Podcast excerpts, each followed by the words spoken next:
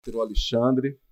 O presbítero Alexandre ele é o secretário de mocidade da, da, do Supremo Concílio da nossa igreja, da IPB. Ele é responsável, irmãos, por todos os presbiterianos que têm de 18 a 35 anos. Se você hoje tem entre. É 35, né? É 40. Se você tem entre 18 e 35 anos, ele é o seu líder. Então, se você quiser pedir dinheiro, é para ele. Se você quiser é, tirar qualquer dúvida, é com ele. Hoje o presbítero Alexandre é membro da Igreja Presbiteriana do Guará 2, né? E, e, ele é o diretor do nosso colégio presbiteriano Mackenzie aqui em Brasília desde setembro do ano passado. Né? Então, é, o presbítero Alexandre tem sido uma bênção para a nossa igreja em várias frentes, em várias áreas, muito envolvido com a nossa denominação. É, roda o Brasil inteiro falando para os jovens, e aí eu o convidei Falei para ele que nossa igreja só tem jovem, um pouco mais de 35 anos, mas com certeza o Senhor usará a vida do seu servo para falar o nosso coração. Aí, ó,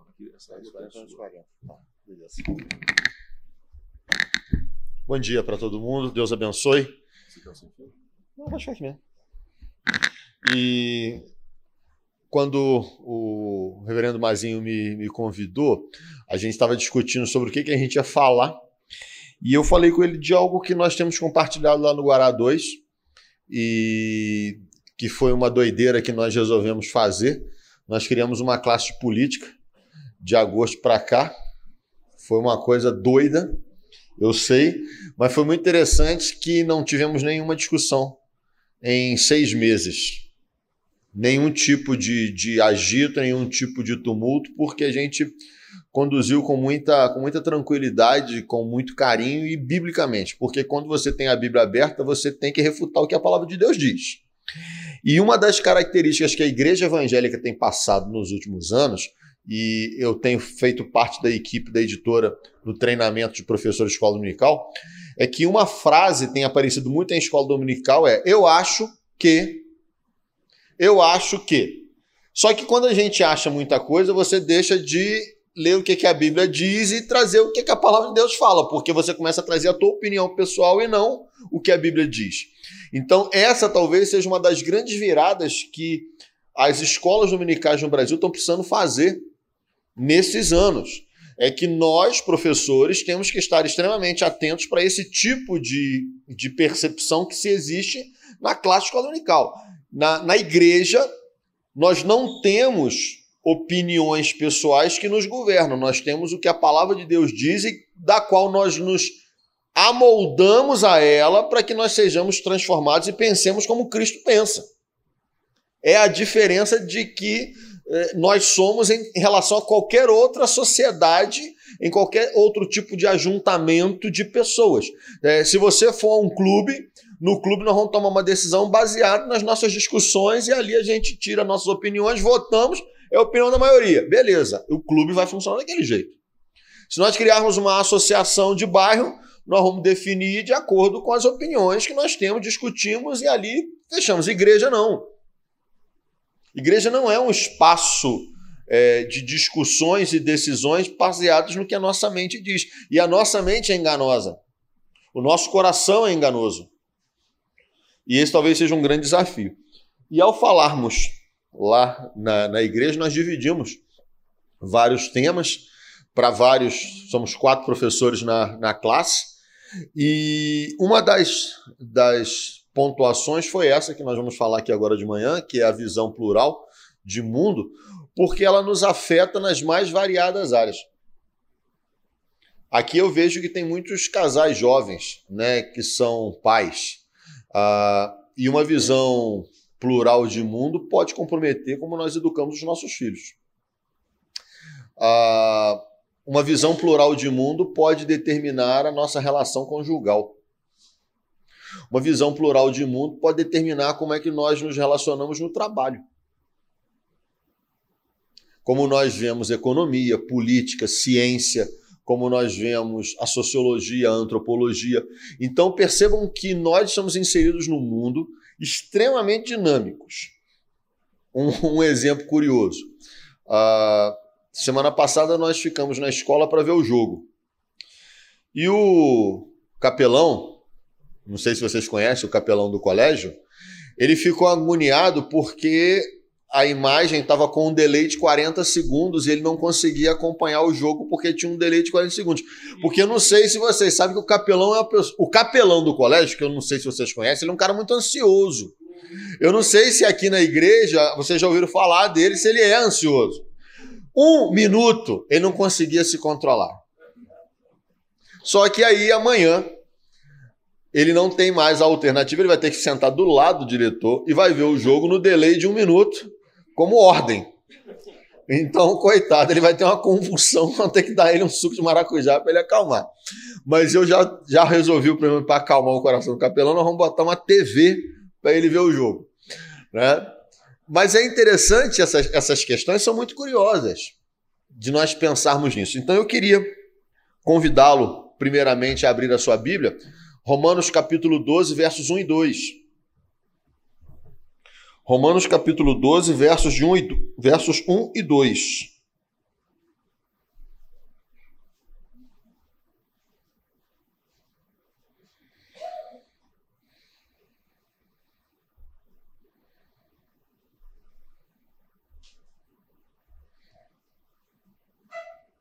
E eu gostaria de fazer a leitura usando a nova versão internacional.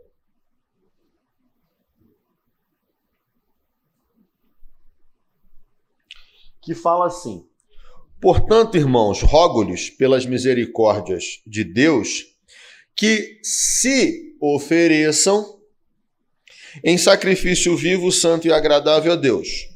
Este é o culto racional de vocês. Não se amoldem. Não se amoldem ao padrão desse mundo mas transformem-se pela renovação da sua mente para que sejam capazes de experimentar e comprovar a boa, agradável e perfeita vontade de Deus. O interessante é que esse texto ele foi escrito entre o ano 45 e 55. E naquele momento Paulo vira e fala assim: "Não se conformem com este século", que é como está na versão revista e atualizada. Não se conformem com esse século. Aí você imagina a igreja do século II, ela lê esse verso, não se conforme com esse século. Aí a igreja da Idade Média lê esse versículo, não se conforme com esse tempo. Aí a igreja no período dos reformadores, não se conforme com esse tempo. A igreja há 50 anos atrás, não se conforme com esse tempo. E agora nós, 2021, não se conforme com esse tempo. Maravilhoso. A palavra de Deus ela não está ligada a tempo. Ela está acima da cultura. Ela está acima de qualquer outra situação na qual nós vamos pensar. E de novo, Paulo vem e fala outra vez: não se amoldem ou não se conformem com esse tempo. Não pensem como os demais. Não pensem como o mundo pensa. Não raciocinem como o mundo raciocina. Não, dá, não é para ser desse jeito. Por quê? Porque se você pensar desse jeito, você vai se comportar como o mundo. Porque o que está na nossa mente é o que determina o nosso, o nosso padrão de mundo, o nosso padrão de comportamento.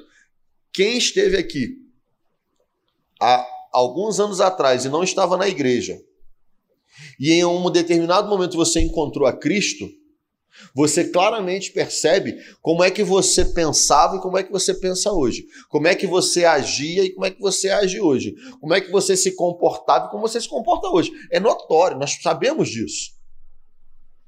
As, todos nós temos uma história para contar de como Jesus mudou a nossa mente, como é que Jesus mudou o nosso coração e nos trouxe para uma outra posição. Então, você sabe o que é pensar de um jeito e agora ter o desejo de pensar de outra forma. Então, dentro dessa perspectiva, a gente tem essa realidade. Vivemos num ambiente com múltiplas e diversas opiniões políticas, religiosas, pontos de vista, interesses, experiências, modo de ver o mundo que coexistem num só lugar. Nós temos aqui um, um torcedor do Náutico. Um time fora de série. Fora da Série A, fora da Série B, fora da Série C. Não tem série, certo? Aí você tem alguém aqui dentro que torce para o Flamengo. E você fica pensando, como é que alguém que mora em Brasília vai torcer para o Flamengo? Não tem sentido, ele tinha que torcer para o Gama, para o Brasiliense. Mas essas pessoas, nós temos uma cidade, entre aspas, plural. Tem gente que veio do Rio de Janeiro, de Minas Gerais, de São Paulo, do Nordeste, do Norte. E tá aqui em Brasília. E aí, tudo bem, torce para o Flamengo, que é um nível. Quando as pessoas ascendem alguns níveis, passa a torcer para o Palmeiras, que aí o cara tem, né, hexa, é, já são 11 campeonatos, campeão mundial em 51, né? Faltava só a copinha, agora tem copinha. Então não adianta você discutir com o palmeirense que tem resposta para tudo. Pluralidade. E essa que é a sacada. Pluralidade. Pluralidade é um dado real. É isso que nós vivemos e isso não é uma coisa ruim. Aqui dentro é uma pluralidade de idades. Pessoas com 30, 40, 50, 60, 70 anos. Há aqui homens e mulheres. Há aqui trabalhadores da iniciativa privada e há funcionários públicos. Há trabalhadores e há aposentados. Há pessoas que trabalham na sua casa, pessoas que trabalham no escritório. Há pessoas que trabalham fixamente, há pessoas que viajam. Essa, esse ambiente é de pluralidade. Tem quem gosta de futebol, quem não gosta de futebol, quem gosta de comer carne, quem não gosta de comer carne. A pluralidade é uma característica normal da, da natureza humana e da diversidade da qual Deus nos criou. Agora, pluralismo não. Pluralismo é uma cosmovisão. Pluralismo é uma cosmovisão. E isso que nós temos que refletir, porque esse é o pensamento do tempo que nós vivemos hoje.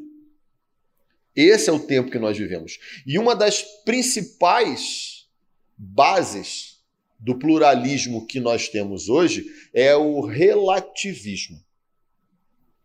O relativismo é o oposto total da percepção bíblica de valores absolutos. Tem um, um cântico que a gente fala muito na igreja, é, ele exaltado. Uh, e aí, de repente, numa, na primeira versão tinha assim, só a verdade, a, ver, é, é, a verdade vai sempre reinar, acho que era essa a primeira, né? Aí depois alguém colocou: a tua verdade vai sempre reinar.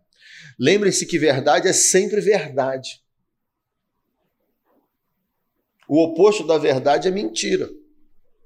Então, qualquer coisa que seja verdade ou verdadeira, direta ou indiretamente, vai sempre proceder de Deus. Você pode até, mas, mas, mas, fulano que falou.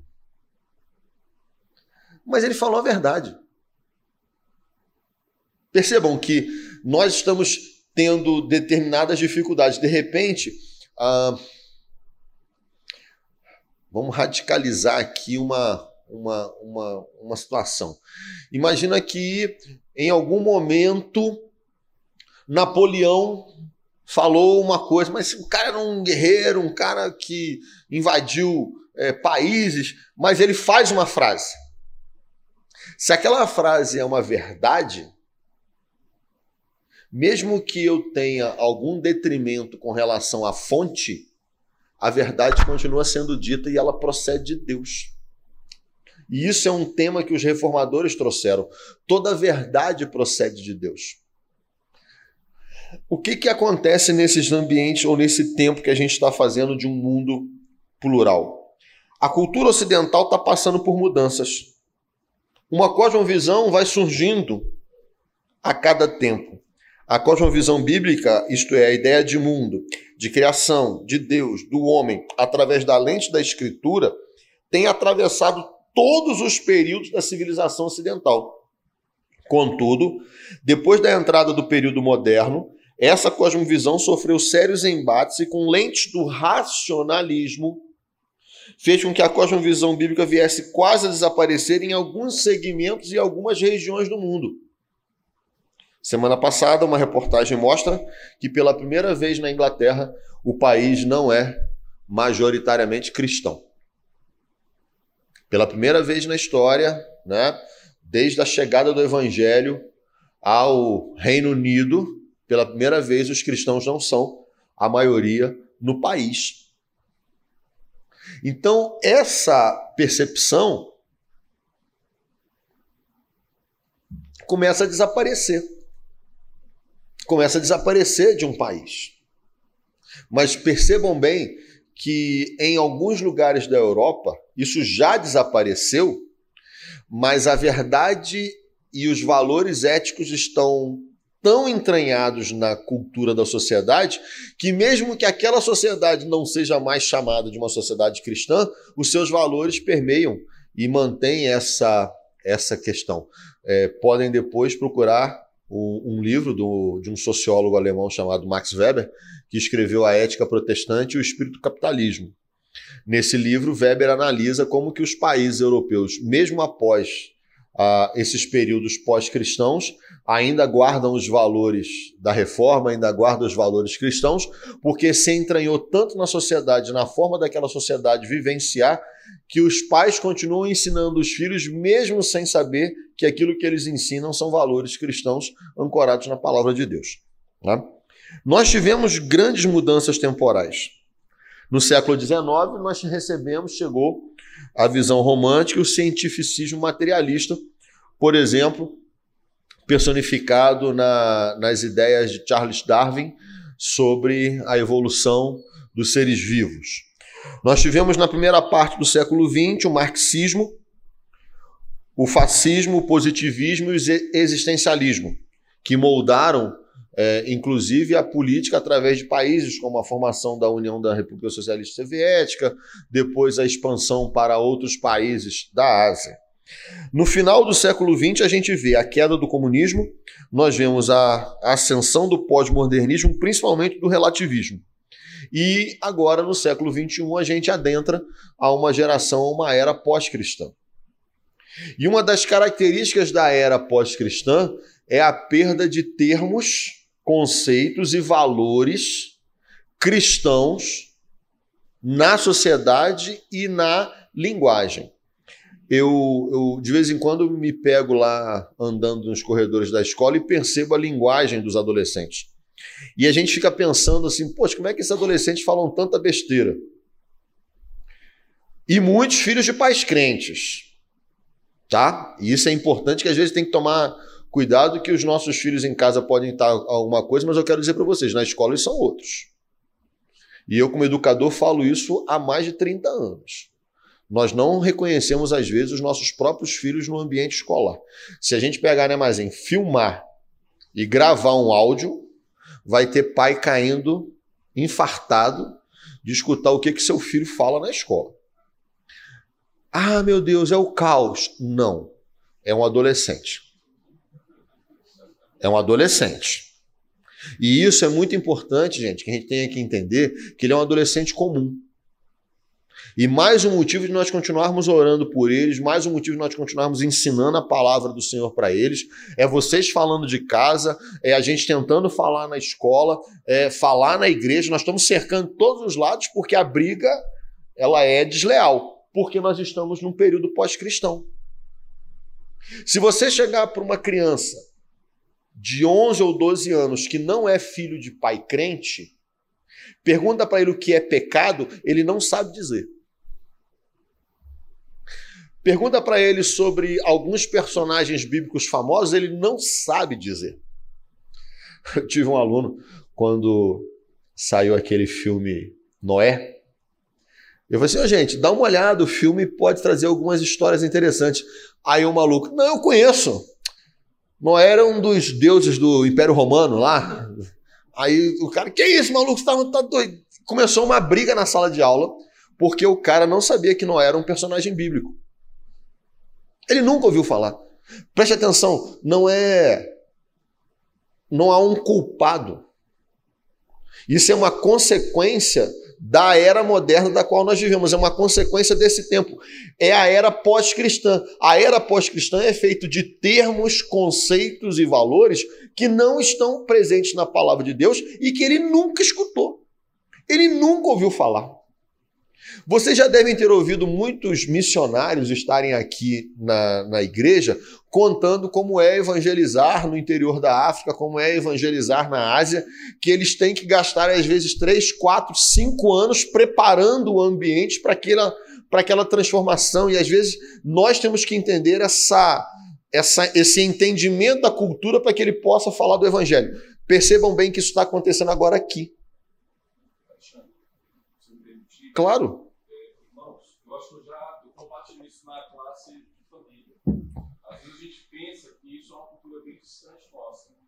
Mas o, o nosso chanceler, o Reverendo Robson, ele fez uma viagem com os alunos lá de Curitiba, que são alunos da Faculdade de Medicina. Entraram naquele barco é, de assistência social, para médico, dentista, e toda noite ele fazia um devocional. Tinha uma aluna curitibana, aluna do curso de medicina, quando ele abriu a casa dela, falou assim: quem é esse Jesus? E na casa dela, nunca se ouviu falar de Jesus.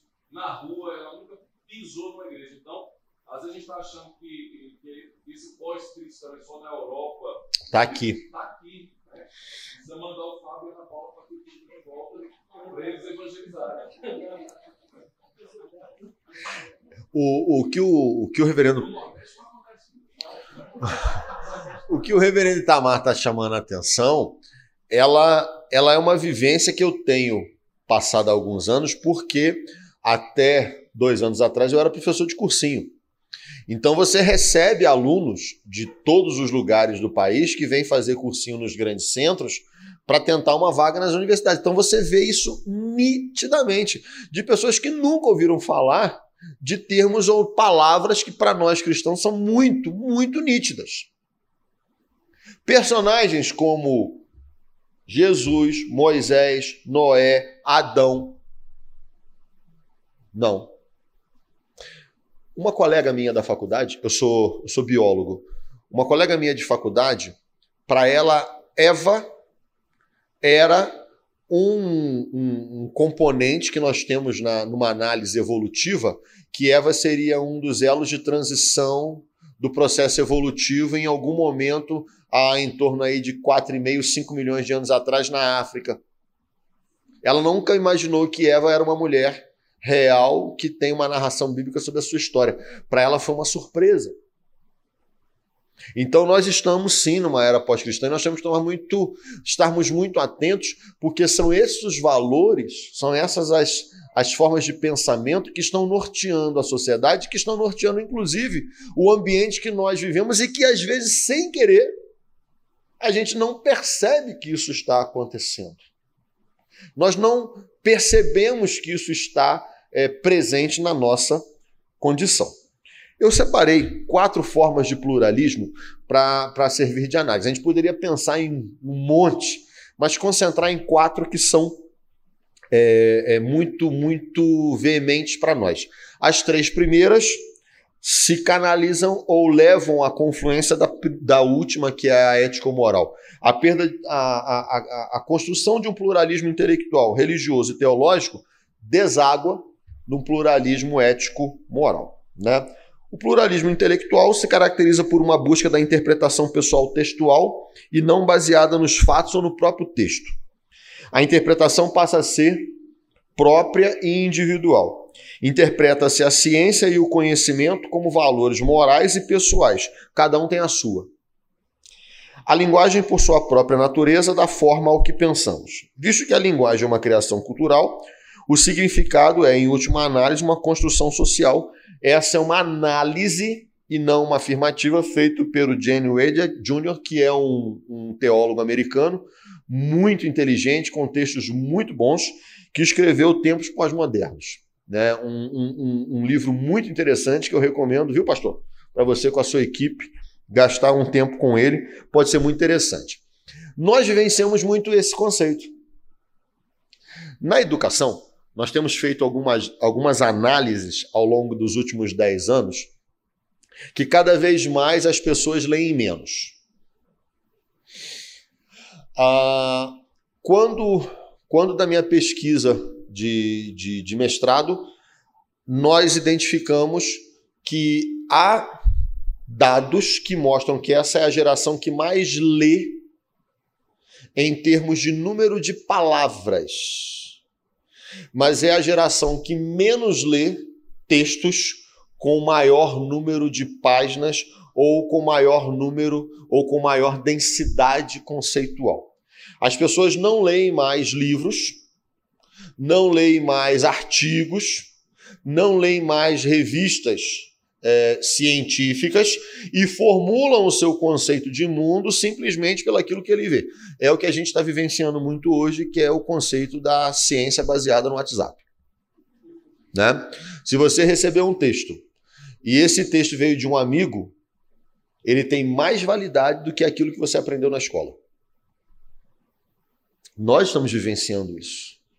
Né? E, e causa-se, se de repente eu toco aqui num determinado assunto, pode aflorar aqui uma discussão sobre determinado tema. Por quê? Porque a gente tem escutado, nós temos lido, nós temos analisado determinados conceitos a partir de textos muito rasos, que não têm consistência. Para vocês terem uma ideia, aproximadamente, aproximadamente entre 60 a 65% dos textos científicos são ruins e de má qualidade. 65% dos artigos científicos produzidos no mundo. Então, quando a gente formula um conceito, esse conceito ele tem que vir a partir de uma produção revisada, analisada, é, checada, publicada numa revista de ótima qualidade e comprovado por pares. Esse modelo ele representa apenas 9% dos textos científicos que são produzidos no mundo. Para não causar polêmica, mas causando. Nós saímos de uma pandemia. A maioria do que foi produzido cientificamente no período da pandemia é ruim. Ruim. Nós repetimos os mesmos erros que aconteceu com a humanidade na gripe espanhola em 1918 e 1919. Nós fizemos os mesmos erros.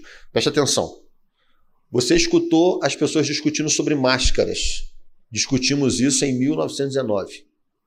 As pessoas discutiam sobre eficácia de vacina, ou na época não sei, não era tão grande, mas eficácia de remédio. Nós discutimos exatamente as mesmas coisas.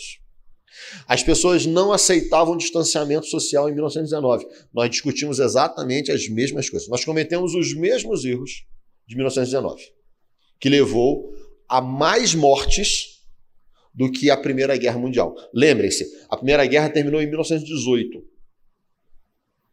No ano de 1919 e 1920, morreu mais gente de gripe espanhola do que morreu na Primeira Guerra Mundial. Nós não aprendemos nada com a guerra. E depois não aprendemos nada com uma doença. E aí nós repetimos exatamente as mesmas discussões agora. Isso é muito importante porque a gente deveria ter buscado textos, argumentos, consistências, mas nós vivenciamos muito o período das mídias sociais que espalhou é, inverdades e meias verdades.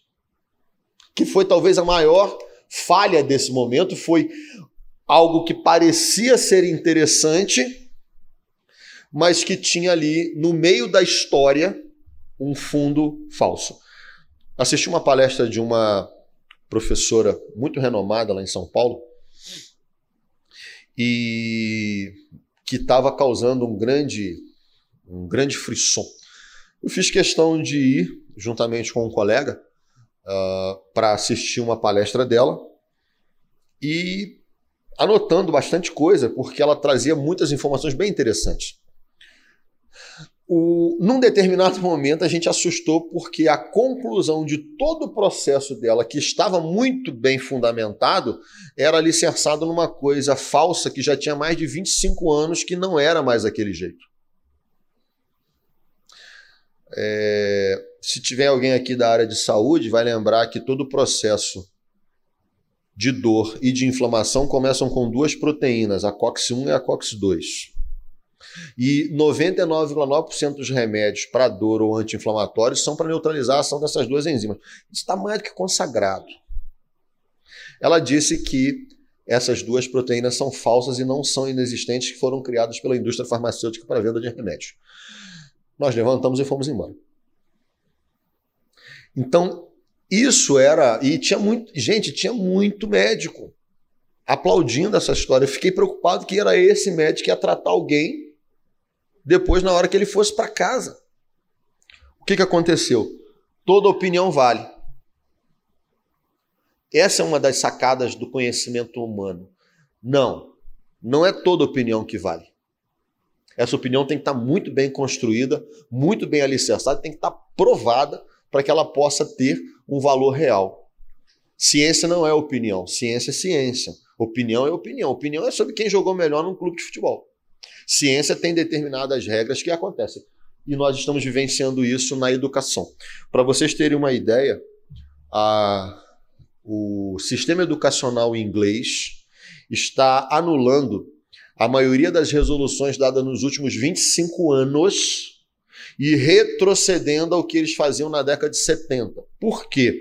Porque o modelo educacional deles estava reduzindo conteúdo, aprovando automaticamente os alunos, estava é, é, é, professor, não, professor de matemática não precisa se preocupar se dá um número exato, ele só precisa que o aluno entenda o conceito. O que está acontecendo? As, os jovens entre 30 e 50 anos têm um grau intelectual cognitivo menor do que a geração entre 50 e 70.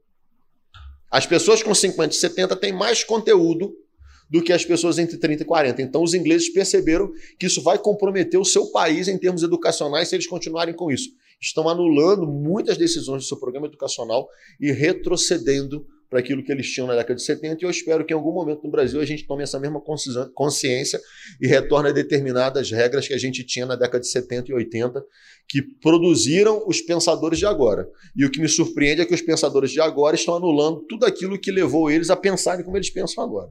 É meio paradoxal. Temos o pluralismo religioso, que se expressa numa posição relativista sobre salvação e sobre fé nós devemos afirmar que Jesus Cristo é Salvador, mas não podemos afirmar que Ele é a única. Tem muita gente jovem pensando assim. Todos os caminhos levam a Deus, todas as religiões são boas e todo mundo fala de Deus. E você já escutou isso muitas e muitas vezes. Nunca tivemos um momento com tanta espiritualidade como nós temos agora. Todo mundo tem alguma crença. Todo mundo está acreditando em alguma coisa. Por quê? Porque é moderno, é bonito, é legal você acreditar em algo e ter algum tipo de expressão. Você tem uns cristais na sua casa? Gera energia. Faça uma análise e pinte o seu quarto com as cores que podem trazer uma certa energia para diminuir depressão, diminuir dor de cabeça, diminuir. E tem gente que crê nisso. E é legal, porque o pessoal se. Ah, você crê nas. Pô, que coisa que barata. Não, eu acredito em cristais. Pô, que barato. Ah, não, eu acredito em duende.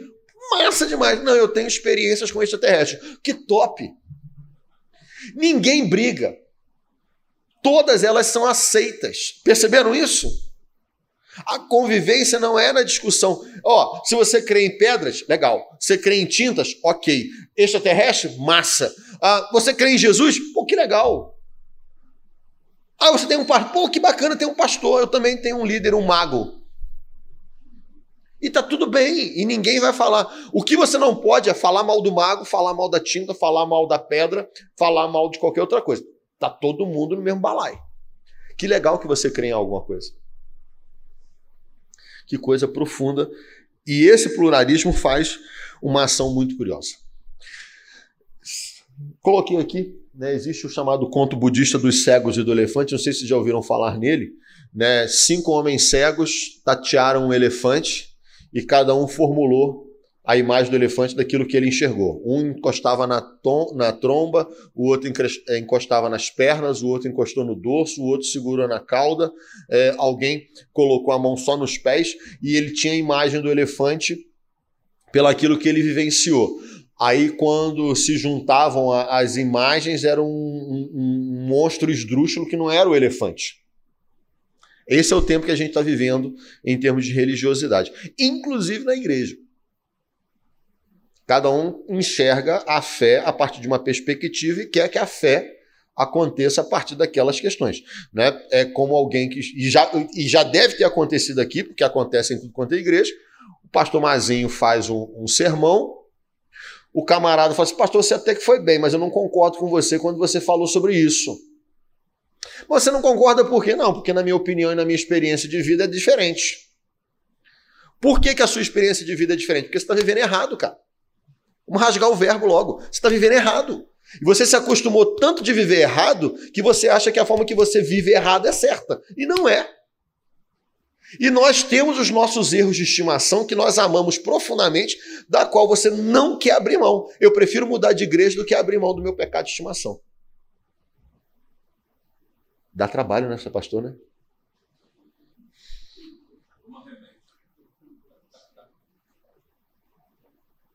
Tô começando a ficar com pena de você. Só por enquanto. E nós temos uma. E aí, um pouquinho para nós. Estamos vivendo também um termo de pluralismo teológico. Em duas áreas ou dois campos do conhecimento teológico: a soteriologia e a cristologia. Rapidamente, depois o pastor pode explicar isso melhor para vocês. Soteriologia é a doutrina da salvação. E cristologia, como o nome está dizendo, é o estudo das é, características e determinações dadas a Jesus Cristo. O Deus do cristianismo, na soteriologia pluralista, é um Deus de amor e não poderia excluir da salvação os não cristãos pelo simples fato deles não serem cristãos. A salvação vem através de outras formas reveladoras de Deus, além daquela que veio em Cristo. Olha a sutileza. Olha a sutileza. Primeiro, é um Deus de amor. Mas a Bíblia também me mostra, e principalmente a nossa teologia reformada traz isso, que Deus tem atributos. Cite três, Mazinho. Juízo, santidade, amor. É tão perfeito que a mesma, ao mesmo tempo que ele é amor, ele é justo. Ao mesmo tempo que ele é justo, ele é santo. Então, esse Deus que faz justiça também é o Deus que exerce amor. Também é um Deus que tem plenamente na sua revelação a santidade. Então, a igreja, ou muita gente na igreja, não só quer um Deus de amor. E viramos quase que uma comunidade terapêutica, aonde nós ouvimos do, do, do, do púlpito um sermão quase que de autoajuda. Eu, eu lembro que há dois. 2019, um pouquinho antes da pandemia, eu preguei no Rio. E o pastor falou: não, você tem 25, mas pode ir, como é você está convidado, pode 35, 45. Eu acho que eu preguei quase uma hora. Igual o Mazinho. Você prega uma hora, Mazinho? Mazinho. E aí, irmãos, a... o que me chamou a atenção ao final do culto, né? Primeiro, era um, um, uma igreja que não, não, não ficava, não tinha um tempo muito longo e quase ninguém saiu. Fica, o pessoal ficou ali, aguentou o rojão uma hora. Foi uma senhora da igreja, uma irmã mais idosa. Nossa, que maravilha! Aí eu falei assim: não, irmã, obrigado, que bom, mas é a palavra de Deus. Não, é isso, é isso mesmo, presbítero. Tinha seis semanas que a gente não sabia o que era a Bíblia aqui na igreja. Eram seis semanas de autoajuda que vinham do púlpito. Graças a Deus, aquele pastor não é mais pastor daquela igreja, inclusive foi até exonerado. Mas durante alguns meses, aquela igreja não recebeu Bíblia, ela recebeu autoajuda. Uma fé terapêutica, uma fé que só fala de coisa boa, uma fé que só. Ah, você está em pecado? Fica tranquilo, Jesus te ama. Ah, mas você está levando a vida torta. Tá beleza, vai para o céu do mesmo jeito. Então, esse tipo de, de pluralismo na teologia chegou, está presente. Nós temos que estar extremamente atentos, extremamente cuidadosos. E como é que você faz para blindar a mente e o coração para isso? E aí, os presbíteros fiquem atentos para essa questão. A verdade tem que ser pregada do púlpito, doa a quem doer. A verdade é inegociável. O que é dito quando se abre a palavra do Senhor, não há negociação. Ela é explicada, ela é analisada e nós temos que nos moldarmos a ela. Não é ela que vai, ah, mas a galera vai embora da igreja. Deixa embora. Haverá o dia do juízo e vai ficar de fora. Lá em Apocalipse 21 e 22 está dizendo quem vai ficar de fora. Covardes vão ficar de fora, rebeldes vão ficar de fora, adúlteros vão ficar de fora, inimigos vão ficar de fora. Está sendo dito lá quem vai ficar. Então, não se preocupe. Não podemos negociar a verdade sobre hipótese nenhuma. Sobre hipótese nenhuma. Ela não é negociável. Determinados valores não são negociáveis. Né? E dentro da teologia nós temos também a cristologia que fica na dependência. Né? O grande pressuposto é que a salvação tem outros caminhos além do proposto pelo cristianismo tradicional. Há uma frase muito comum que diz que todos os caminhos levam a Deus. Já escutou essa? Todos os caminhos levam a Deus. Meu irmão fala que é verdade. Ele diz que um para salvação e a esmagadora maioria para juízo. Mas todo mundo vai passar diante do tribunal Vai passar diante do trono da graça um momento. Não tem escapatória. Vai passar. Ah, vai chegar Deus, vai. Um você vai chegar para estar tá tudo ok, e todos os demais você vai chegar para, opa, agora vamos ver aí como é que tu fez. Agora tu vai levar as tuas cacetadas. E é para o inferno, para o fogo, para o lago que, que, de fogo e enxofre que arde, que vai levar todos aqueles que não fizeram parte da família de Deus ou que tem o seu nome escrito no livro da vida. Ponto. Acabou. Não tem discussão. É uma escolha, uh, entre aspas, né, que você vai fazer. Não tenho como tomar essa decisão. E entramos num pluralismo ético-moral. Né? Uh, esse aspecto do pluralismo é resultado de todos os outros. Eu só coloquei dois itens, porque são dois itens que têm sido muito citados nos últimos meses, nos últimos anos. Né? Uma ética sexual onde não há leis básicas, o homem entra numa situação de anarquia. Não é verdade? Se não tem determinados parâmetros, a anarquia reina. A ideia de uma sexualidade saudável é o homem e mulher, criados à imagem e semelhança do Criador, feitos para estarem juntos, para andarem juntos, para terem sua relação dentro do casamento e ponto. E ali ser feliz. Acabou. Não tem outras alternativas além dessa. Tem uma, uma passagem que pouca gente às vezes para para refletir sobre a profundidade. Jesus uma vez chama as pessoas e fala assim: Olha, você vai andar comigo? Então a si mesmo se negue. Aí a gente fica assim: tome a sua cruz e siga. A gente Vai logo direto para o tome a sua cruz e siga. Não. A si mesmo se negue. Preste atenção. Não é para você ser o que você é. Não é para você vivenciar sobre as paixões ou desejos que você tem. A si mesmo se negue é negar quem você é, negar o que você deseja e transformar toda a tua mente, pensamento, atitudes em ação naquilo que Deus quer. É isso que significa se negar, negar a si mesmo. E aqui, gente, aí abarca qualquer coisa. Um amigo, ele era, tinha muitos, muitos conflitos na, na, na, questão sexual e nós tocamos nesse, nesse verso uma vez e ele falou assim: Eu não quero negar a mim mesmo. Falei assim, então você está claramente entendendo a sua escolha. Falei assim: Estou. Então tá bom. Então não temos que discutir. Então, somos, continuo sendo teu amigo, gosto de você do mesmo jeito, mas eu quero que você saiba que com essa forma de viver, você vai para o inferno. Assim, eu sei. E sabe como é que é doloroso alguém fala assim, eu sei e estou optando por isso? É isso aí, cara. Esse é o ambiente que a gente vive. O aborto também, né? Uma ideia falsa sobre vida, como a gente não imaginasse que a vida já aconteceu eu, eu, eu acho muito interessante, né? Minha esposa faz pontuações muito inteligentes sobre esse aspecto, que a igreja ela se limita exclusivamente ao ato em si do aborto e nós esquecemos sobre como essas mulheres vivenciam ou o que elas passam. E às vezes nós, homens, não temos a condição ou a capacidade de enxergar totalmente tudo aquilo que uma mulher vivencia quando faz ou quando chega a pensar em fazer um aborto. Né? Quando você para e pensa assim, por que, que uma pessoa no século XXI pensa em fazer um aborto? A gente tem que tentar entender que tem todo um contexto por trás de, de ausência de perspectiva, ausência de valores, ausência de construções morais.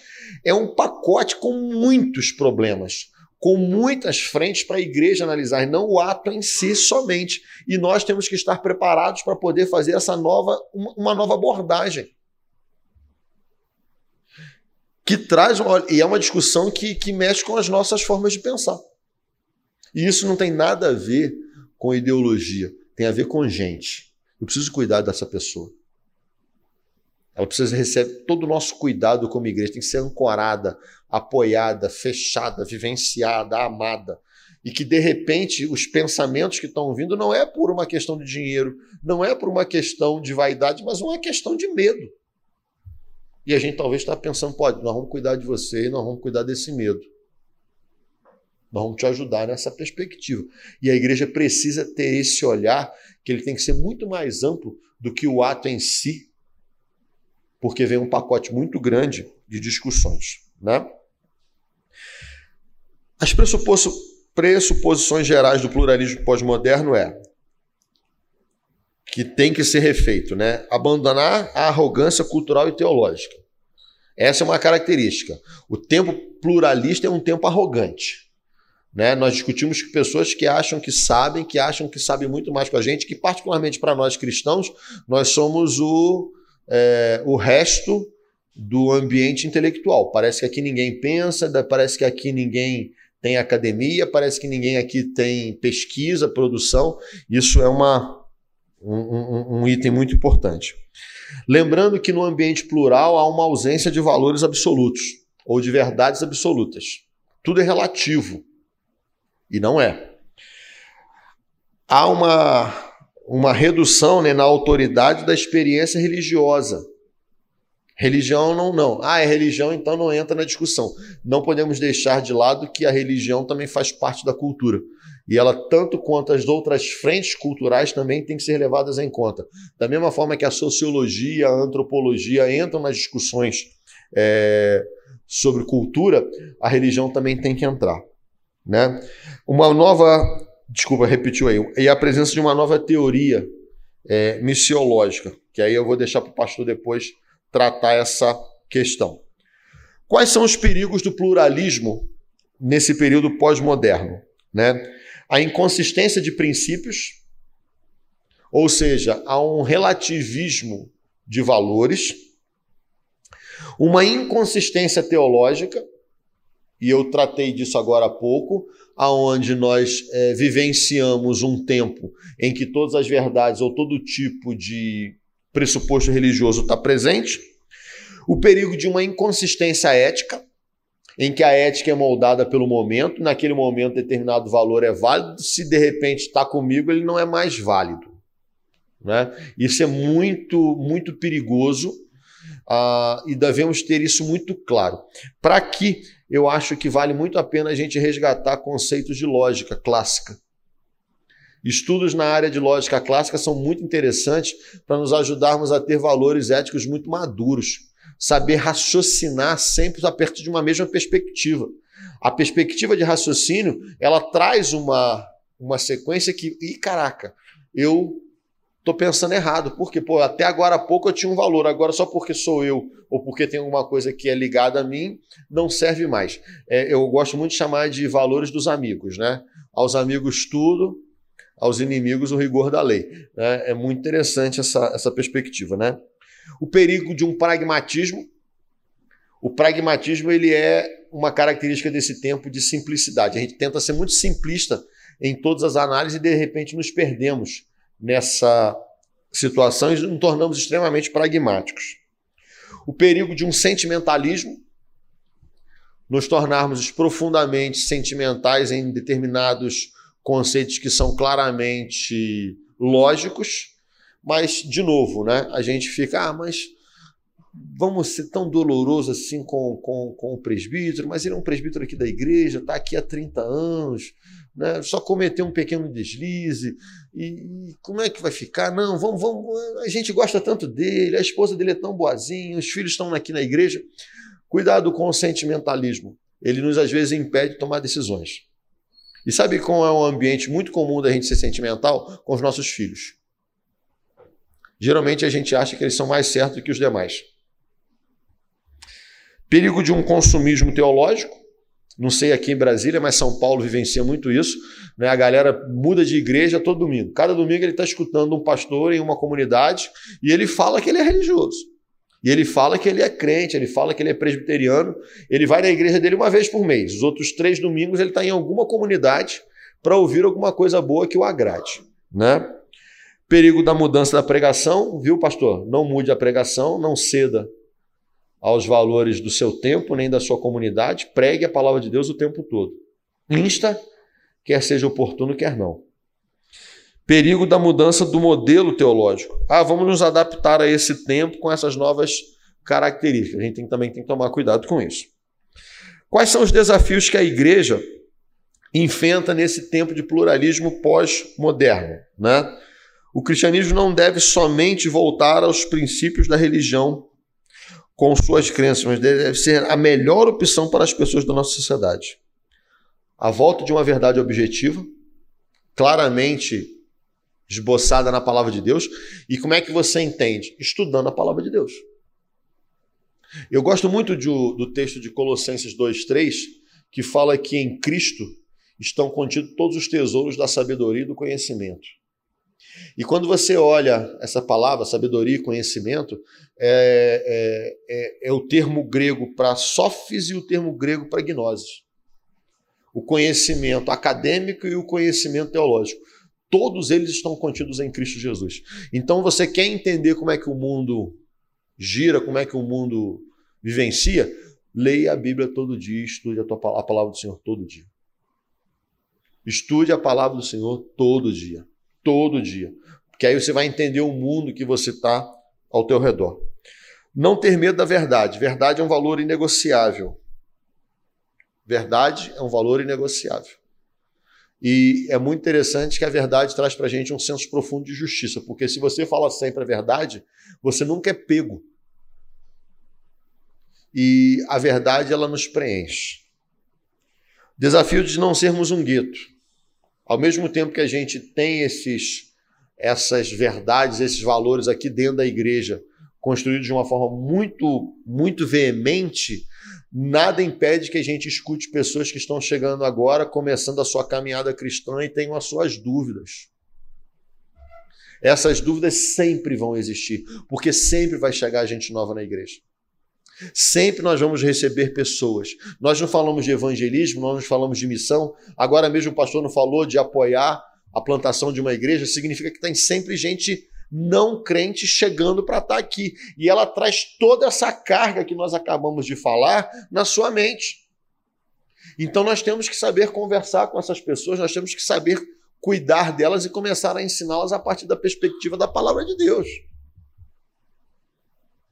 Eu brinco, a, a igreja ela é um ambiente conservador. Mas já pararam para pensar que se a gente começar a evangelizar na UNB, vai ter um monte de maluco aqui dentro da igreja? Ai, não, não, não, não deixe os outros evangelizar os malucos, vamos ficar só com a gente aqui. Mas já pararam para pensar que eles podem ser alvos do amor de Deus? E aí você vai ter que explicar um monte de coisa, um monte de detalhe, totalmente, tudo de novo, essa é a caminhada cristã, gente. Essa é a caminhada da fé. Ela vai trazer impactos para a gente sempre. Por quê? Porque é o evangelho que muda pessoas, não é o nosso, a nossa retórica. Já para pensar se a gente conseguisse, o, o pastor Mazinho, é, poder ir discutir no Centro de Ciências Sociais da UNB uma vez por mês.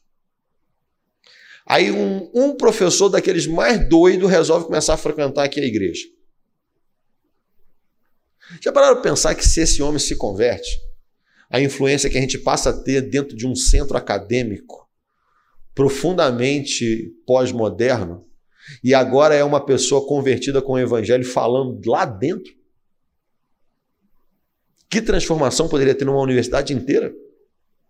Eu fico empolgado. Tomara que venha, viu, Mazinho? Ele tremeu, tá?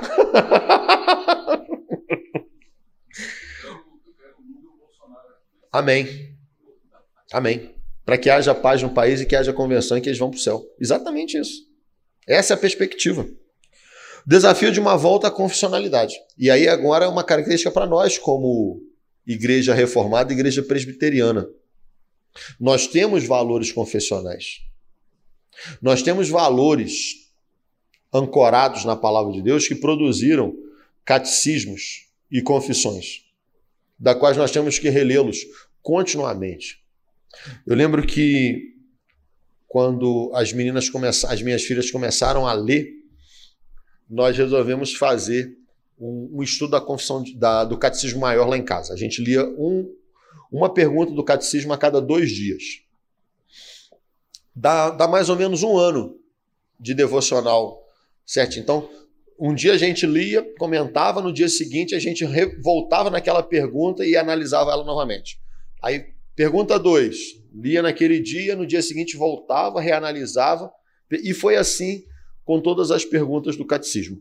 Quando a Luísa, a mais nova, ficou adolescente, ela uma vez me perguntou: pai, a gente não poderia voltar de novo a fazer o estudo sobre o catecismo? E voltamos de novo, fizemos novamente o catecismo maior, duas vezes, é, com, com as filhas, uma pergunta, mesmo jeito.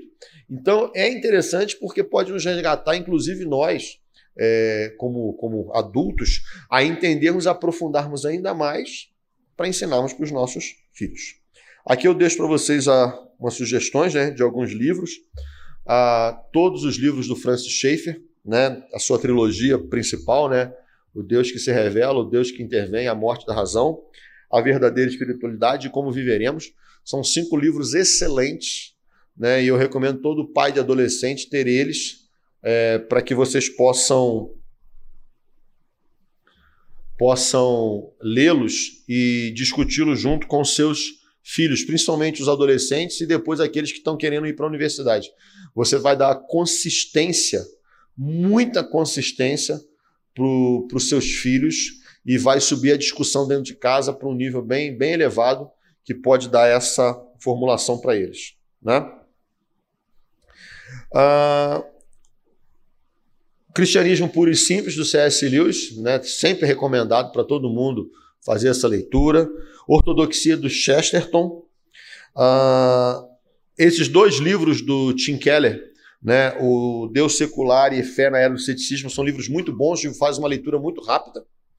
E eu coloquei aqui o livro do Philip Yancey, que é um dos livros que mais marcou em toda a minha história, que é Maravilhosa Graça. Não há como você ler esse livro sem que as lágrimas venham aos seus olhos e que você faça uma reflexão sobre o impacto que a graça trouxe no seu coração e na sua, na sua vida, né? Obviamente, e aí eu falo das questões confessionais, eu recomendo bastante né, o investimento, né? A dogmática do, do Bavinck, ela foi refeita pela nossa editora, né, são quatro volumes, muito bem formulado, é, um, é material teológico muito pesado, muito denso, muito bom. As institutas que foram lançadas agora na, no Supremo Conselho com uma única versão agora, é um livro único, um volume único. Então você consegue, se você quiser ter em casa para folheá-lo, né, vale a pena. E os, esse, esse vermelhinho ali embaixo é o, o Catecismo Maior comentado. Né? Ele tem o Catecismo Menor comentado, o Catecismo Maior comentado e a Confissão de Fé comentada. São três livros muito interessantes que vale muito a pena a, o investimento da nossa condição. Eu vou mandar essa apresentação para o pastor e aí depois ele pode compartilhar com vocês para que vocês tenham esse, esse material. Bom? Alguma pergunta? Comentários? Marcelo.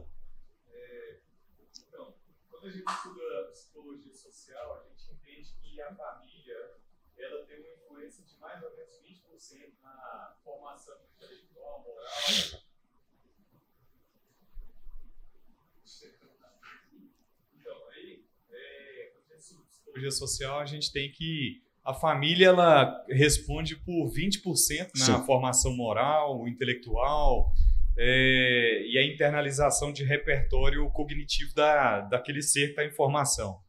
E a escola, o ambiente social, o ambiente coletivo responde mais ou menos por 80%. Então, é uma existe uma, uma, uma, uma luta desigual, né? Entre Sim. família e ambiente social, seja ele qual for, né?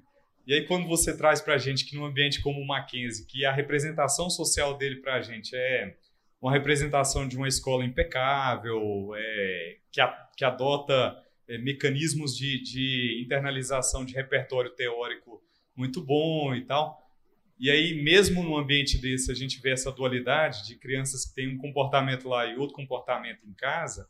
Aí a pergunta que, como pai, eu tenho uma menininha de 5 anos, é, qual é o caminho que a gente pode trilhar aí para influenciar de forma mais pesada a criança, de tal maneira que ela não viva essa, esse papel tão é, diferente lá fora, né? Como é que a gente mantém essa, essa conduta da criança de forma é, é, é organizada, de forma contínua, seja em casa, seja no ambiente coletivo? A Bíblia é maravilhosa, né? A Bíblia fala para a gente ensinar a criança no caminho que deve andar e ainda que for velho, não se desvia dele. Ciência vem trazendo para a gente algumas, alguns conhecimentos que são muito interessantes. Formação é, mental e desenvolvimento e processamento auditivo cognitivo. Ah, há uma, um, o que eu vou contar para vocês é um balde de água fria. As evidências de processamento auditivo mostram que quando esse adolescente entra em 11, 12, 13 anos, a, o timbre de voz dos pais na sua mente deixa de ser uma voz que é processada como algo autori de autoridade ou de eficiência. A, novas vozes, é por isso que isso é normal. 11, 12, 13 anos, ele escuta muito mais o professor e os colegas do que os pais. Se determinados valores não forem construídos agora, vai ser mais difícil você construir esses valores lá na frente. Espaços têm que ser delimitados pela família. Então, quando eu vejo determinadas famílias que deixam seus filhos, adolescentes, famílias crentes, ele ir para uma festa com os colegas do colégio e não ir para a reunião da UPA, você está deixando seu filho exposto. Então há uma, uma guerra que às vezes ela não está sendo combatida dentro da própria casa. E não adianta nós lá no colégio combatermos isso porque a gente tem um limite legal, moral e teológico de, de investimento. E a gente sabe que tem muitos adolescentes que falam palavrão porque os pais falam palavrão dentro de casa. Só que ele chega aqui na igreja, ele fala mal do Mackenzie, fala que nós não estamos batalhando em prol, que o pastor não está ajudando, mas a gente sabe que eles têm uma linguagem muito ruim, porque quando eles chegam na coordenação e eles, entre aspas, explodem, eles explodem como qualquer outro pai não crente. Literalmente com um linguajar muito chulo e com determinados comentários que a gente não esperaria vir de alguém que conhece a fé evangélica. Então isso é um outro lado. E aí o que, que ele faz? Nos grupos de WhatsApp ou aqui na igreja ele vem e fala mal e fala o que, que acontece? Nós ficamos expostos. Só que nós nunca vamos expor essa família e dizer que isso está acontecendo. Leia a Bíblia com a sua filha. Escolha boa literatura para sua filha. Invista em tempo com seu filho. Você que ah, tá cansado, dorme outro horário, leva seu filho para passear, leva seu filho para conviver, leva seu filho para visitar locais que tenham significados que vão trazer para ele uma memória afetiva, uma memória visual, ah, uma memória emocional, que vai servir para quando ele entrar na adolescência aquilo ser o valor que vai continuar trazendo para ele um significado. É uma, uma, uma, uma campanha muito significativa. Eu falei muitas vezes lá, desde que eu cheguei, que Trazer academia é a coisa mais fácil que tem na escola. Apresentar Jesus, não. A academia leva para a universidade, Jesus leva para o céu. São pensamentos totalmente distintos. Nós vamos batalhar muitos, né? O capelão e o diretor estão unidos nesse, nesse tipo de, de perspectiva de que a gente quer que as crianças conheçam Jesus Cristo. Que na escola nós queremos que esse tipo de verdade seja premente para os nossos professores, funcionários, o tempo inteiro. Mas é uma luta que também começa na família. E aí, você, como pai, citou isso. Ore com a sua filha, leia a Bíblia com a sua filha, compre literatura, boa literatura para que ela possa ler, acompanhe o que ela está vendo no YouTube, acompanhe que tipo de jogo de videogame que ela está tá praticando, porque tem muito pai que está tomando susto de não saber o que, que seu filho está vendo.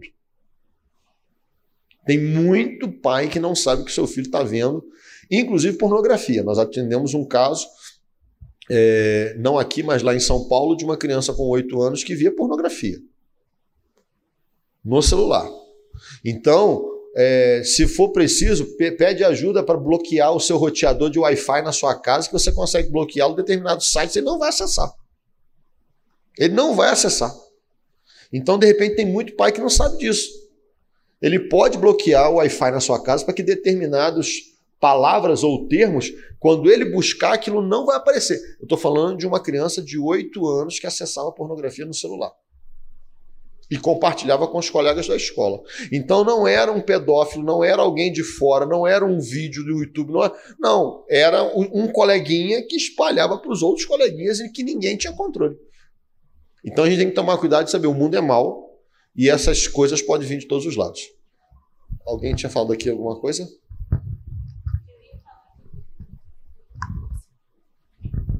É, dentro do que o senhor falou, é, em respeito ainda à, à pergunta dele, eu, falo, eu cresci dentro de um lar cristão. E na minha adolescência, o que me ajudou muito foi justamente isso que o senhor falou, a confiança que os meus pais depositavam em mim, é todo, toda essa memória que foi criada. Então, muitas das vezes, quando os meus amigos me convidavam para coisa, festinha, fosse lá o que fosse, eu pensava muito mais na confiança que meus pais depositavam em mim, todo o amor, na quebra dessa confiança. Isso foi o que mais pesou para mim. Não foi, muitas das vezes não foi a palavra, não foi Deus, não foi, embora tenha crescido no lar cristão, mas essa confiança bem estabelecida, ela vai impedir o seu filho de fazer sim. muita bobagem. Sim, sim. Era só para crescer. Sim. É, eu fui a minha a minha adolescência foi numa escola evangélica, era uma escola metodista e o pastor Oswaldo, que era o capelão, ele era muito. Vou dizer que ele era, ele era brilhante nos insights que ele tinha. Ele ia justamente nos líderes do colégio e era com eles que ele lidava. E essa moçada tinha um encontro com ele semanal. Toda semana o pastor Oswaldo tinha lá. Era o, o, cara lá do futebol que todo mundo sabia que comandava a galera. Tinha a turma do mal que vendia maconha na escola e ele já sabia quem era, essa galera se reunia com ele toda semana, e ele ganhou uma geração inteira. Eu lembro que no dia do, do, do, sepultamento dele tinha uma turma assim que a família não sabia quem era, eram vários ex-alunos que o pastor Oswaldo trabalhou o período dele na escola. Nós nos reconhecíamos, né, porque estudamos todos juntos na mesma época, mas a maioria da família não sabia o efeito que ele teve em uma geração inteira naquela escola por ter tido esse cuidado de nos ensinar biblicamente. É, e eu tenho até hoje a minha Bíblia que ele me deu no terceiro ano, é, guardada né, com essas verdades que ele ensinou. Então, de repente, a escola tem essas outras frentes de perceber essas questões, mas ela começa na família. Né? Quantas vezes teve festa na época de adolescente, minha mãe não deixava a gente ir. Né? Aí ficava bravo, mas salvou, salvou parte da, do coração. Né? Lá atrás tinha alguém que queria fazer alguma pergunta? Vem para cá? É, bom dia. É, parabéns, assim, foi muito inspirador e acho que respondeu muitas questões aí de pais, de adolescentes. e eu queria só compartilhar uma pequena experiência, assim, em relação ao que o irmão perguntou. Uma vez eu ouvi uma psicóloga falando assim, pai e mãe não têm o direito de cansar.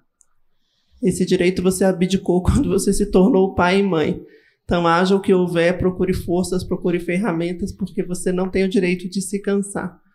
Mas muitas vezes nesse caminho a gente se cansa sim, porque sim. nós somos humanos, nós temos vários, várias questões. Se vocês me perguntassem algum tempo atrás assim, eu achava que a adolescência era uma vida, uma fase da vida que eu ia tirar das eu tenho duas meninas, uma de três e uma de 12 anos e meio. E com 11 anos a adolescência chegou com força total lá em casa Assim, a minha menininha, que antes era unha e carne comigo, que era minha companheirinha de vida, se tornou uma pessoa que eu não reconhecia mais. E aí eu comecei a perceber que eu tinha sido muito inocente, muito ingênua, porque a ideia que eu fazia da adolescência assim, é alguém que dorme muito, que come muito, que fica o tempo todo mal-humorado, e é uma fase que vai passar. E que, com tanto amor que eu dei para essa criança, é, vai dar tudo certo, porque eu preparei o terreno, eu fui uma mãe amorosa a vida toda, eu vou ter paciência e vai dar tudo certo. Mas não é nada disso.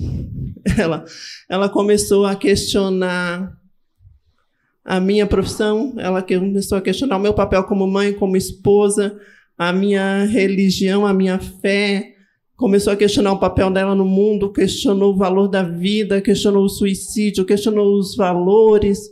E aí as crianças elas são assim expostas a uma quantidade enorme de informações que elas não têm maturidade para lidar. É, sobre a causa LGBTQI, sobre a pena de morte, e de repente eles estão com resposta para todas as questões que a gente adulto não tem. Eles têm resposta pronta e convicção sobre tudo. E foi uma fase muito difícil para mim, muito difícil, somado com a pandemia e com todas essas questões. Mas foi um momento que me aproximou mais ainda de Deus, porque eu percebi eu não vou conseguir passar por isso se eu não tiver minha fé totalmente fortalecida. Então, assim, eu entrei aqui com vários questionamentos sobre a adolescência, saio com vários outros, mas assim, o que acalmou meu coração, que está me permitindo passar por essa fase e ter prazer na maternidade de uma adolescente, é a fé. Eu percebi que todos esses desafios a gente não está sozinho. Deus está conosco. E a questão da infância também, porque para conversar com uma adolescente sobre valores, eu comecei a lembrar como eu era na idade dela. Qual era a linguagem que era acessível para mim? Qual era a linguagem que eu entendia, que chamava a minha atenção? que, que a minha avó me falava sobre certos assuntos. A minha avó era uma pessoa muito, uma fé muito forte. Então, assim, para mim, o que está me sustentando nessa fase da vida é a fé e os desafios são grandes. Viu? A gente fala, é, é, e eu acho que é uma coisa que todos nós temos muito claro. Nós que somos pais, para nós a gente fala assim: ó, quem manda sou eu. Mas no final da história a gente, a gente cede muito. Nós cedemos, isso é normal. Que é um desafio o tempo inteiro da gente tentar é, é, é, é vivenciar isso. Né? Eu contei para o Mazinho uma vez a experiência da minha filha mais velha, que o pior, a pior fase da vida dela foi quando ela foi aluna do colégio militar. E eu tirei a minha filha do colégio militar. Quando você, eu pensei assim, nossa, ela vai para um lugar com valores. Então foi muito ruim. Era, foi muito fake. Não era, não era nada aquilo que eu tinha vivenciado. Eu levei ela para um colégio que aonde, aonde ela, ela, ela deslanchou era um colégio ateu. Um colégio totalmente sem nenhum tipo de religiosidade. Né? Que era um colégio que eu trabalhava, e eu levei ela para esse colégio. E a mais nova ficou no colégio evangélico. Dois perfis de filhos totalmente diferentes que precisavam de passar por duas experiências totalmente diferentes. A mais nova precisava de passar por aquele período de, de, de ter uma base de amigos cristãos que ajudassem ela. A mais velha precisava de um choque de realidade, de um mundo mais cruel. E foi muito interessante, muito interessante para ela esse choque de, de, de dela reforçou as amizades da igreja num determinado momento. Entendeu? Por quê? Porque aí eu comecei, não, não vai, não tem fé, problema seu que você vai na festa, não vai. Ah, não tem. Ah, não vai ganhar. Começou uma fase muito não, mas assim, para cada não levava uma hora e meia de explicação. Tinha que ter tempo e paciência. E eu estava naquela fase de vida muito impaciente, não tinha muita paciência para sentar e conversar. Para poder não perder minha filha, eu precisava ter paciência. Para sentar e explicar detalhadamente para ela cada argumento daquilo que a gente fazia. Né? Vai casar agora em fevereiro, né? graças a Deus. Semana estava ali, cheguei lá em, em São Paulo para passar um, uns dias de trabalho. Aí abri assim discretamente o, o guarda-roupa, Estava lá a, o caderno de anotações bíblicas da devocional dela diária. Então, quando você sabe que o seu filho, você não precisa perguntar, você olha para ele, vê que ele está fazendo a devocional diária com a leitura bíblica todo dia e fazendo as anotações, aquilo como pai preenche o teu coração, você fica, opa, não toco no assunto. Porque se eu tocar no assunto, parece que é. É, é não, já que meu pai está apoiando que eu, que eu leia a Bíblia, eu vou parar de ler a Bíblia. Tem, tem umas coisas meio assim de, de jogo. Então, nem toco no assunto. Né? Ela outro dia me perguntou, pai, fulano de tal é um pastor, eu tô querendo ir nessa igreja, que esse cara é bom mesmo. Ô, minha filha, vai. Ela foi, ligou para mim domingo à noite, nossa, que sermão horroroso. Não volto lá mais. Tipo assim, então vai no outra igreja, vai escutar outro pastor. Ah, pai, mas ela fica assim, mas o senhor é presbítero da igreja. A gente, fala assim, minha filha, presta atenção. Vai para a igreja batista, vai para a Assembleia de Deus, vai para a igreja que você quiser. Esquece seu pai. O problema, eu, o problema sou eu. Eu resolvo com quem eu tiver que resolver. A sua vida é você com Deus. Nós temos que falar isso para os nossos filhos. Nós temos que criar aqui no Jardim Botânico o melhor espaço para os adolescentes. Nós temos que criar aqui na Igreja Jardim Botânico o melhor espaço para os jovens congregarem. Mas se de repente ele foi para outra igreja, eu prefiro meu filho na outra igreja do que eu perder meu filho para o mundo. Isso, isso é inegociável. Isso é inegociável. E, eu tenho, e se de repente o pastor da igreja não está entendendo isso, ele precisa entender. Eu sei que o Mazinho entende, eu estou dando um exemplo retórico, porque ele já falou isso muitas vezes. Não interessa onde você está, se você estiver com Cristo, está maravilhoso. É isso que é. é essa. Mas de repente eu posso pegar e sim, sabe por que, que lá está tão legal? Será que eu posso replicar isso aqui? Posso. Por que, que esse espaço lá está tão acolhedor para determinados jovens que permitem eles ir para lá? Eu vou então tentar entender e transformar esse espaço aqui num espaço de acolhida. Ele tem que se sentir bem. E nós temos que ser esses que vivenciem isso. Pais de adolescentes, por favor, ajudem os grupos de adolescentes, vem para a igreja. Reforcem a equipe que cuida dos adolescentes aí, vem para cá dar uma ajuda, limpa o salão, faz a comida. Né? Não é você que vai estar tá pregando aqui na frente ou falando para ele, pode ser que não seja a sua vocação e seu filho não quer te ouvir.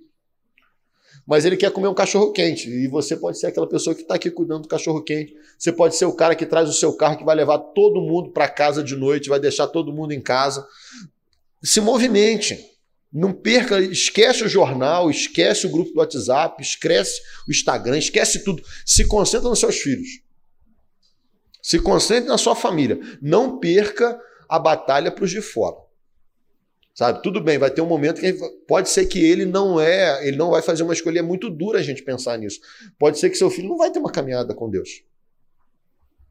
Até isso a gente tem que ter essa clareza que ele tem que ter o um encontro com ele, com Deus, e que você também tem um limite. Você vai ensinar ele até um certo momento, depois ele tem que andar sozinho. Não adianta, é responsabilidade individual, isso é um fundamento da teologia. Ele tem que responder por isso. Agora, nós nunca podemos, nunca podemos ter a porta da nossa casa fechada para os nossos filhos sobre qualquer aspecto ou sobre qualquer coisa que ele tenha feito ou qualquer pecado que ele tenha cometido. Temos uma temos um, um conhecido que ele declarou para o pai que, que, que é gay. E nós conversamos com a família. Você pode ter dúvidas, você pode ter conflitos, mas a porta da sua casa e a cama nunca podem estar nem fechada, nem impossibilitada do seu filho estar na sua casa. Por quê? Porque é o teu amor por ele que pode ganhar o coração dele. Cada vez que você fala do amor de Deus, quando você amar o teu filho, você está exercendo esse amor de Deus na vida dele. Ele tem que entender que esse espaço é um espaço de acolhida. E outro dia esse rapaz nos procurou, a mim e a Sandra, cheio de dúvidas. Outro dia eu olhei para uma moça, não sei porquê, me deu uma. Quem, quem, quem sabe? De repente você, alguma coisa Deus está movendo no teu coração. É, quem sabe? Que legal, cara. Em algum momento aconteceu alguma coisa. Tomara que ele dê uma virada. Ah, foi a igreja que fez? Não. Foi a nossa palavra? Não. Foi o amor do Pai dele? Não. Foi o Espírito Santo que movimenta o coração. É o único que pode mudar o coração de um, de um ser humano. Só o Espírito Santo de Deus. O que, é que nós fazemos aqui na igreja? Criamos o melhor ambiente para que o Espírito Santo possa tratar o coração das pessoas. Bom, Deus abençoe. Um ótimo domingo, abençoado, cheio da presença do Senhor.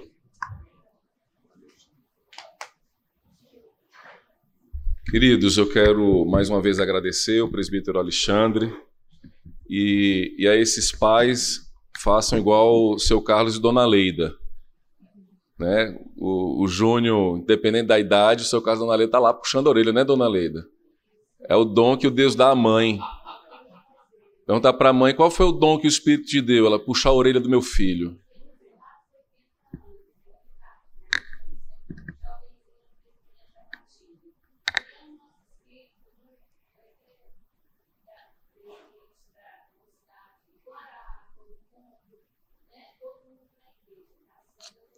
Bênção.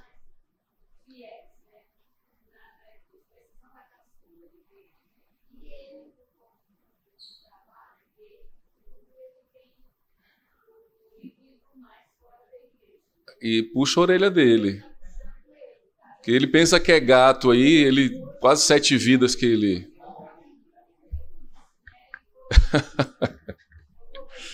Muito bem, puxa a orelha dele. Queridos, vamos É para sempre, justamente.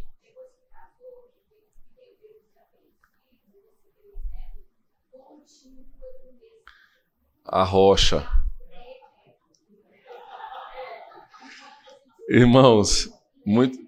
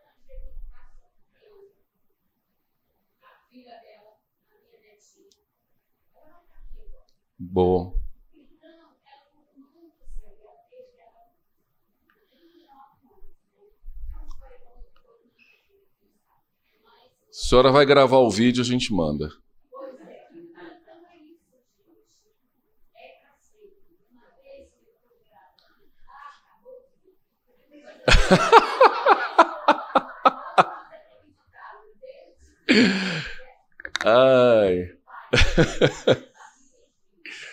Não dorme. É isso mesmo. Não, pense não, pode ter, tenham bastante. Viu, Eric Dai? Recebe a bênção. Dona Leida, depois conversa com a Dai. É, conversa com a Dai que ela ela precisa ter um caminhão de filhos. Queridos, vamos nos colocar de pé, vamos orar. Mais uma vez agradecer a vida do presbítero Alexandre, que certamente nos foi usado por Deus nos edificando na manhã de hoje. Pai, nós somos gratos ao Senhor pela tua imensa bondade e especialmente pela tua palavra, que na manhã de hoje nos instruiu, na manhã de hoje nos edificou. Ajuda-nos, ó Deus, no nosso contexto familiar, especialmente, ah, no mundo pós-moderno que não conhece ao Senhor, que rejeita ao Senhor, que nós possamos a nós mesmos e aos nossos filhos viver no princípio do temor ao Senhor, que é o princípio de toda a sabedoria. Que os nossos filhos temam a Ti, que eles conheçam a Ti e que eles vivam para Ti. E que nós também possamos viver assim quanto igreja, nosso ambiente de trabalho também, ó Deus, na nossa família, na nossa vizinhança, que o nosso testemunho seja firmado no Senhor e que a nossa vida de modo algum venha a se moldar ao presente século. É o que nós te suplicamos, Pai, em nome de Cristo Jesus. Amém. Irmãos, um bom almoço a todos e, se Deus permitir, às 18 horas estaremos aqui mais uma vez reunidos.